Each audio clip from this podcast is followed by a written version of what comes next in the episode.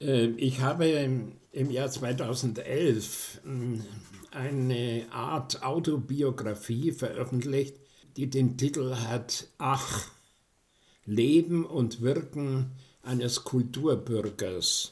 Ich lese daraus eine sehr persönliche Stelle, will aber zum Verständnis dieser Stelle aus dem Vorwort erst einen Absatz lesen.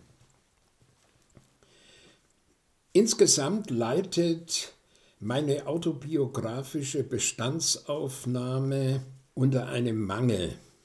Es fehlen Enthüllungen.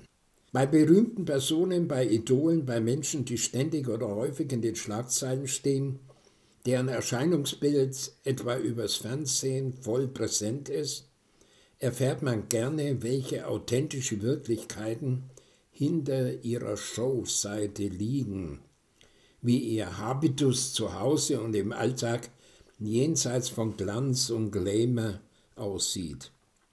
Ich bin jedoch nie in den Bereich der Zelebritäten vorgedrungen, habe nicht einmal einen kleinen Zipfel von dem erhaschen können, was das große Leben mit seinen Events und Galas ausmacht.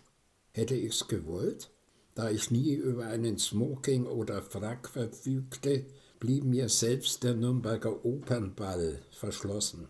Da kann ich nur hoffen, dass ein Buch, das über das Leben und Wirken eines Menschen berichtet, dem man bescheinigt hat, dass er ein standfester und standhafter Verfechter der freiheitlichen Grundlagen der Bundesrepublik gewesen ist und das Bewusstsein von der Notwendigkeit der Kultur als Überlebensmittel zu stärken versuchte, Anklang findet.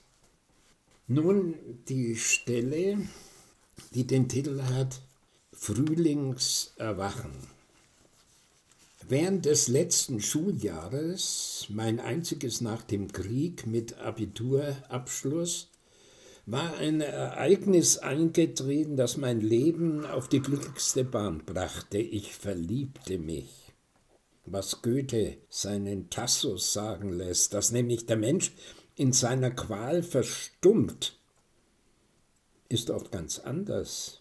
Bei höchstem Glück versagt die Sprache, es ist zumindest sehr schwer, sich jenseits von kitschigen Metaphern so zu artikulieren, wie es dem Innersten entspricht.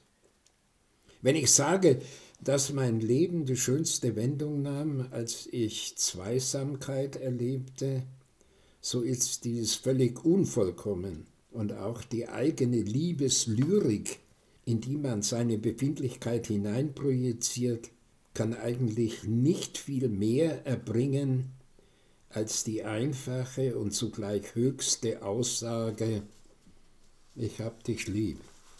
Wie lernte ich meine Frau kennen? Unsere Liebesgeschichte begann im Trümmerjahr 1946. Ein Zimmer, halb Wohnraum, halb Bettenlager. Als ausgebombte Untermieter waren die Eltern mit ihren Zwillingstöchtern, von denen gleich die Rede sein wird, in einer vom Krieg verschonten Wohnung am Stadtrand von Nürnberg untergekommen. Mein Freund und ich hatten die Familie besucht, um eine Einladung zu einem Tanzkurs auszusprechen. Unmittelbar nach Kriegsende war die Jugend, soweit sie überhaupt einen Raum fand, geradezu Tanz wütig. Aber die haben ja gar nichts anzuziehen, stöhnte die Mutter, was wir mit einem verständnisvollen Wir auch nicht kommentierten. So nahm dann alles seinen Lauf, der Zufall erwies sich wie öfters in meinem Leben als Zufall, die eine Tochter, Erika, wurde später meine Frau. Ich sagte es schon, die Trümmerzeit war eine tanzwütige, eine höchst beswingte Zeit. Die neuen Melodien, vor allem aus den USA, die über den Rundfunk, etwa vom amerikanischen Soldatensender AFN, American Forces Network, gesendet und dann von vielen sich gründenden deutschen Bands und Kapellen intoniert wurden, Bei ihnen verdiente sich mancher aus der US-Kriegsgefangenen zurückgekehrter deutscher Soldat sein Brot oder Zubrot, gingen uns ins Blut. Die Tanzschulen hatten Konjunktur. Als die Schulklasse meines Freundes einen Tanzkurs plante und mit einer Mädchenklasse sich zusammentat, stellte sich heraus, dass ein Männerüberhang bestand, so dass einige sich selbst Partnerinnen suchen mussten. Da erinnerten sich seine Eltern an einen ihnen von früher bekannte Familien, deren Töchter nun im Tanzstundenalter waren. Da es sich um Zwillinge handelte, musste man natürlich beide einladen. So kam ich ins Gespräch und mein Liebes- und Lebensglück nahm seinen Lauf. Liebe auf den ersten Blick konnte man es nicht nennen, aber auf den zweiten, der dem ersten nachfolgte. Die wenigen Monate, die es dauerte, bis der Funke zündete, waren ausgefüllt mit einer dichten Folge von Tanzveranstaltungen, die wir, das waren die beiden Schulklassen, die noch lange in engem Kontakt standen, selbst organisierten. Es war ein intensives körperliches Training bei wenig Kalorien. Man durchtanzte nicht nur die Nächte, sondern musste oft lange Wege zu den Tanzlokalen zurücklegen, die außerhalb der Stadt lagen, weil fast alle geeigneten Örtlichkeiten in der Stadt zerstört waren.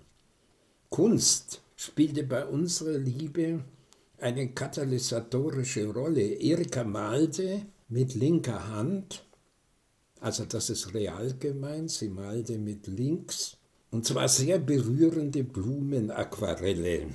Sie hatte mir, wie sie später erzählte, eines von diesen zugesteckt, in ein geliehenes Buch gelegt, so erlebte ich ihre Anmut über eine kleinformatige Schneebeere, wie hingehaucht.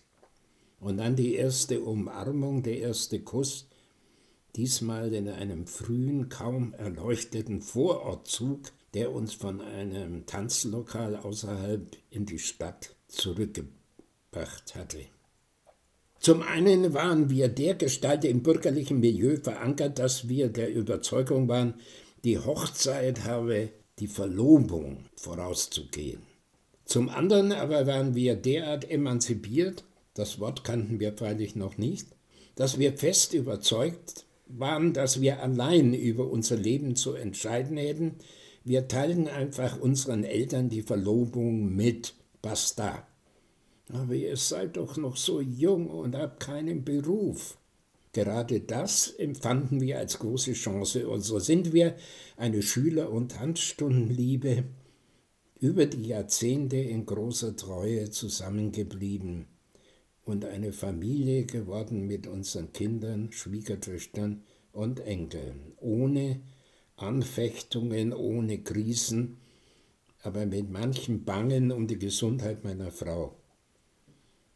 Junge Gesprächspartner, die uns heute als Philemon und Bautzis erleben, fragen neugierig oder zweifeln, ob eine Liebesgeschichte wirklich so harmonisch verlaufen könne.